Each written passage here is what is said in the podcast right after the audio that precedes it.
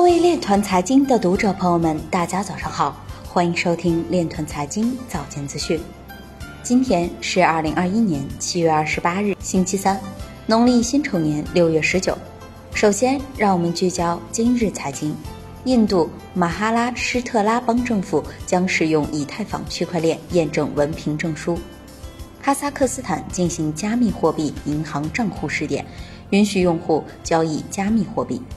公安部表示，电信诈骗逐渐高学历化，使用暗网、虚拟货币等手段逃避侦查打击。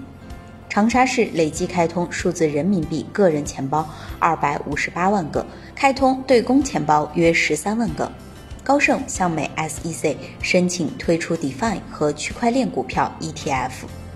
亚马逊否认将在今年接受比特币支付，即在二零二二年发行加密货币。孙雨晨担任。基于区块链技术的社会治理机制创新研究课题组副组长。Facebook 数字钱包在菲律宾招聘员工。比特大陆表示，剥离蚂蚁矿池相关法律事项已于五月一日完成。Coinbase 表示，美国批准比特币 ETF 只是时间问题。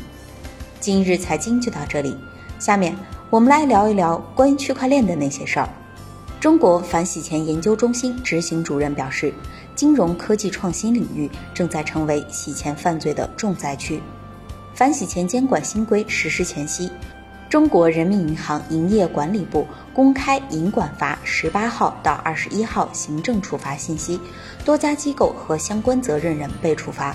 为了进一步完善反洗钱监管机制，今年八月一日起，央行印发。金融机构反洗钱和反恐怖融资监督管理办法将会实施。中国反洗钱研究中心执行主任严立新表示，随着大数据、云计算、人工智能、区块链等前沿技术的快速发展、普及和应用，洗钱、恐怖融资等犯罪手段与时俱进，不断翻新，其隐蔽性、破坏性不断增强。尤其是金融科技创新领域正在成为洗钱犯罪的重灾区。以上就是今天链团财经早间资讯的全部内容，感谢您的关注与支持，祝您生活愉快，我们明天再见。